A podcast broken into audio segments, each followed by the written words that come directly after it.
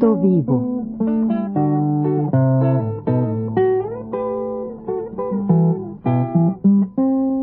Mis décadas.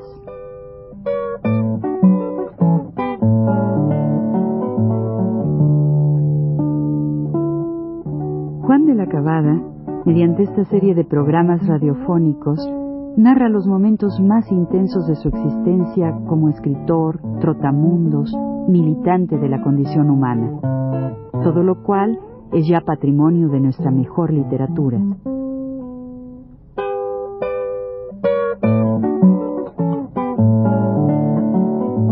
Con ustedes, Juan de la Cabada. En el programa anterior contaba yo parte de mis tribulaciones por la ignorancia que me hizo haber ido a, los, a, la, selva, a los montes, ¿verdad? Pues en traje de fifí, sin, protección ninguna, sin sombrero especial, sin, sin botas, sin nada, ¿verdad? Y entonces, pues claro, era, si no sabía yo, que por eso era objeto un poco de la, de la curiosidad, cuando menos. Ellos no se rieron, no se reían, pero la curiosidad, seguramente en el fondo se reían, pero la curiosidad por lo menos de aquellos compañeros que iban abriendo brecha, porque claro, para hacer los caminos es necesario ir abriendo las brechas. Y cuando yo ya dije que iba a poner la plomada para empezar la primera estación, ¿eh? Entonces me, no la podía poner porque el señor Diego no sabía que había que poner. dice, hay que poner aquí una estaca, dice, dijo él. Y poner la plomada y necesita la estaca para poner ahí, fijar el lugar, el punto. Entonces, a ver si alguno de por ahí sabe, ha trabajado con, con ingenieros. Entonces salí corriendo para llamar a estos, a uno de estos hombres que traen para abrir la, estos brecheros. Y le dije, bueno, ¿quién ha trabajado con ingenieros? Entonces salió uno y dijo, yo, yo. Pero aquellos compañeros a quienes yo acababa de, de, ofender o insultar o de lo que fuera, ¿verdad? Pues no, no le dieron ni para que diciendo, compadres, compadres, ¿quién es el que, quién, quién ha trabajado con Entonces ellos dijeron, la rata, fulano, vente para acá, man. el vino, y él me indicó, ya él me enseñó un poco. Me dice, aquí hay que poner, aquí hay que ahorita vamos a, a cortar unos palos, hacemos estacas, vamos allí, ponemos la primera estación, la fijamos, aquí le ponemos la tachuela, la trae usted, sí, como no, aquí están, esto, esto, hay que poner aquí, se pone, se pone la plomada y empezamos aquí la primera estación y seguimos a la segunda, donde ya ponemos la estaca y al lado una, una, una oblicua y ponemos el número de metros que hay de distancia de una a otra. Él sabía, yo no sabía que había que hacer ahí nada. Entonces, muy bien, hermano, vente por acá. Y él empezó a ir a trabajar con su malleta, a cortar. Yo vine, ya puse la plomada como es natural, ¿eh? ya el otro en el otro lado, y me dice el señor este, ¿cuántos metros hay de aquí a allí? Dije, ah, pues vamos a medir con la cadena. No, no, no, cadena no. Dice, pues hombre, dice, usted sabe, ya que aquí está la retícula, usted calcula, ¿no? Calcula usted, ¿no? Usted sabe, ¿no? Usted sabe. Cada alambrito vale por 20 metros, ¿no? Usted sabe. Y eso se multiplica por la constante y damos la medida sin tener que hacerlo midiendo. Bueno, entonces yo naturalmente lo medí, me puse a ver, como yo sí soy bueno para calcular, pues lo medí, multipliqué, me acuerdo cuál era la constante, si 3, 5, no me acuerdo cuánto, y entonces ya le dije, pues son sesentantos metros, algo así. Perfecto, perfecto, muy bien, muy bien. Bueno, ya seguí yo y con mi librito, poniendo tantos metros, este, oeste, tal, cual, bueno, según iba la orientación, y medimos así, fuimos muy bien hasta que dio la hora de ir a tomar el lunch. Al sentarnos, este señor dice, oh, dice, qué bien, qué bien, oiga, ¿y usted qué hace? ¿Qué, ha hecho? ¿Qué edad tiene usted? 19 años. Ah, 19 años, años, 19, sí. Ah, ¿y qué ha hecho? Dice, pues nada, yo pues, le conté mi vida. Yo estaba en mi casa, yo estudiaba, yo andaba esto así, a los 13 años entré a una a, trabajar porque en mi casa no querían que yo anduviera por, por allá por la playa, ¿verdad? Y me pusieron a trabajar. Aprendí mucho, aprendí estas cosas de contabilidad y esto ahí mismo. Y me fui a Cuba. Ah, tú en Cuba estuviste, yo también. Qué buena, qué buena cosa en Cuba. Ah, pues yo también estuve yo en Santa Clara, claro, sí, qué bueno, qué bueno. Entonces se quedó, después vine a La Habana y vine a Talpa. Ah, entonces después vine aquí. Ah, sí, dice, pero ¿cuándo estudiaste? ¿Cuándo estudiaste ingeniería? ¿Yo? Yo nunca, le dije, yo nunca estudié. Nunca. ¿Por qué yo tiene aquí un reporte que eres tercer año de ingeniería?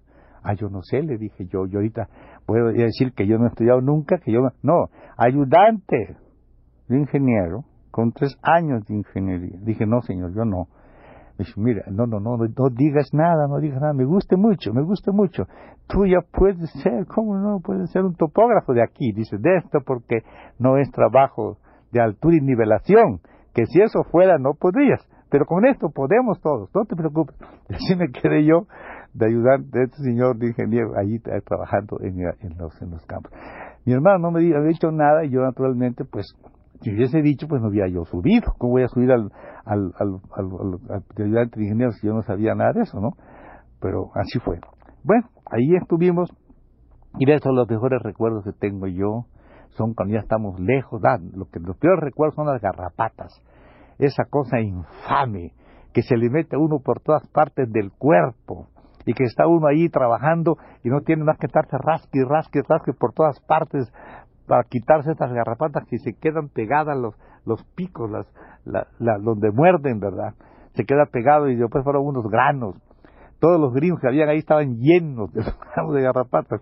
Los que no tenían tanto eran los muchachos indígenas, porque esos no los pican, porque claro, te tabaco cuando van, se amarran muy bien eh, las partes de los, las bocas de los pantalones, tienen mucho cuidado. Y además creo que la costumbre, las garrapatas no les pica a nadie por el color, pero a mí me daban unas cosas horrendas de garrapatas.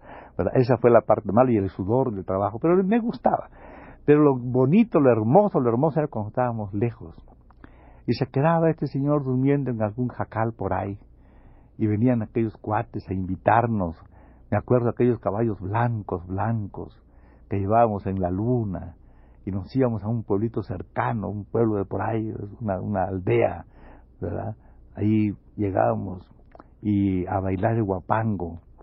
Y me decían también, oye, eh, eh, que había dos bailes, el guapango que se baila, como ustedes saben, zapateado, y otro que se llaman gancho, que es así, agarrado como el vals, ¿no? Y me decían, no te pegues mucho que te matan aquí. ¿Pero por qué?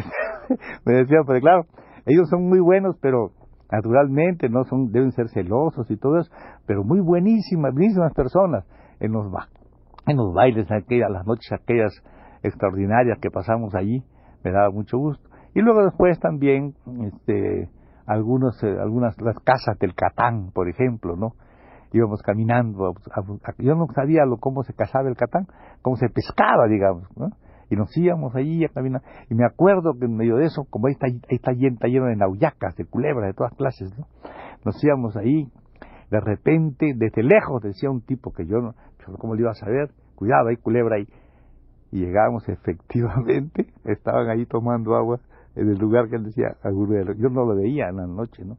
Luego nos poníamos a hacer toda esta empalizada que se hace de parte a parte del río y con la, se traen con las con las luces, con las, las, de las linternas, se, ellos vienen corriendo los catanes y con unos, palos puntiagudos, unas estacas puntiagudas, ¡pam, pam, pam! se van cazando los catanes. Me daba coraje con los gringos porque estos cuates al día siguiente nos traían a comer catán. Y yo cambié porque este amigo mío tuvo un poco de tiempo, ese señor fue muy amigo mío, este Mr. White, pero cambié con otro ingeniero, porque así son los cambios que hacen a veces por las direcciones de los caminos, ¿no? y entonces este con este pues fui con otro y ellos llegaron a brindarnos y el y el desprecio de aquellos tipos, no, ese no, y no comían, no, yo, déjalo, no les ofrezcas a estos nada, hombre, trae para acá. Y nosotros comíamos estas tortillas calientes, con el catán muy sabroso, este, preparado con tomate precioso. Así vivimos allí en ese, en ese lugar, y realmente creo que me vigorizó mucho, me dio mucha, mucha vida, y pero cuando regresé del campo, en lugar de hacer yo cuarenta y tantas horas que hicimos a la ida, hice seis horas a, Tampico pasando por Pueblo Viejo, seis horas. Ya estaban hechos los caminos y ya, ¿verdad? Era mucho más viable, digamos, toda esta cosa.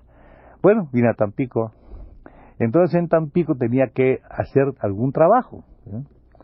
Y lo que, lo que hice yo, lo que me, me salió fue el trabajo de, de un teatro, el teatro ideal. De manera que de allá vengo a Tampico, al teatro ideal, a trabajar y allí el trabajo no crean ustedes que era de actor ni de nada, ¿no? Yo lo que hacía ahí era este correr con lo, con lo que con lo que son los anuncios. Como saben ustedes, en aquellos tiempos los teatros anunciaban en las casas comerciales, anunciaban, tenían el telón de telón de boca tenía los anuncios de las casas, ¿no? Los telones. Y aparte de eso, en los programas también se acostumbraba en aquel tiempo poner los anuncios, pues, cosas muy de los anuncios de las casas comerciales, todos. Y esos pagan unas comisiones. Y eso es lo que yo hacía en Tampico para, este, bueno, era una conversación bastante buena, yo vivía ahí de eso. Y un poco de tiempo, estuve como dos o tres meses, muy ligado a muchas gentes, ¿no? Y creo que voy a contar un poquito aquí, una vez si me alcance el tiempo, de contar cómo, cómo en un actor que se llamaba Quinci, un italiano, iba con su, con su mujer, eran ellos malabaristas, ¿eh? ella, ellos dos, y, y, hacían esos números cómicos, ¿verdad? él era también clown y eso. Y claro, este, este amigo empezamos a conversar y me dice a mí, oh, dice, yo le hablaba, ¿no? De, de, mis, proyectos, cosas sociales, pero seguramente lo decía en una forma completamente sentimental, de tal manera que él me decía, oh, tú eres idealista, este era italiano, tú eres idealista. Decía, ah, yo con mucha honra decía, sí, soy idealista, tal igual. No, no, no, tú eres idealista. Lo que necesita en esta, en esta vez es ser, tener sentido de la materia, de la vida, de, tiene que ser realista, tiene que ser tú, tiene que ser materialista. ¿Cómo? Sí, materialista filosófico, materialista filosófico. Un materialista filosófico puede ser en general un hombre pues generoso. Lo que y un, un idealista filosófico puede ser en, por lo general también un materialismo grosero, un positivista grosero, un hombre grosero. Yo decía, pero tú eres, tú eres idealista, pero debes ser materialista. Yo naturalmente me fui a mi casa, escribí una cosa que se llamaba, que se, que hice hasta contra él, diciéndole a mi amigo Quincy Cloni, una de grotesca facha, faz pintarrajeada y pantalón color cucaracha, etcétera, ofendiéndolo completamente, y cuando se lo llevé me dice, ah, ¿te ves? Tú eres idealista, tú eres idealista. Debo de contar después cómo en realidad él tenía razón. Yo era un pobre muchacho idealista nada más en aquel tiempo.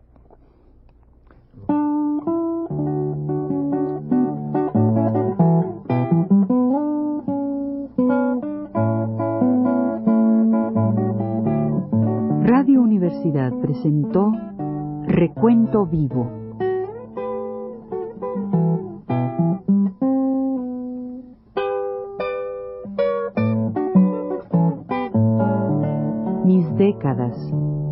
Por Juan de la Cabada.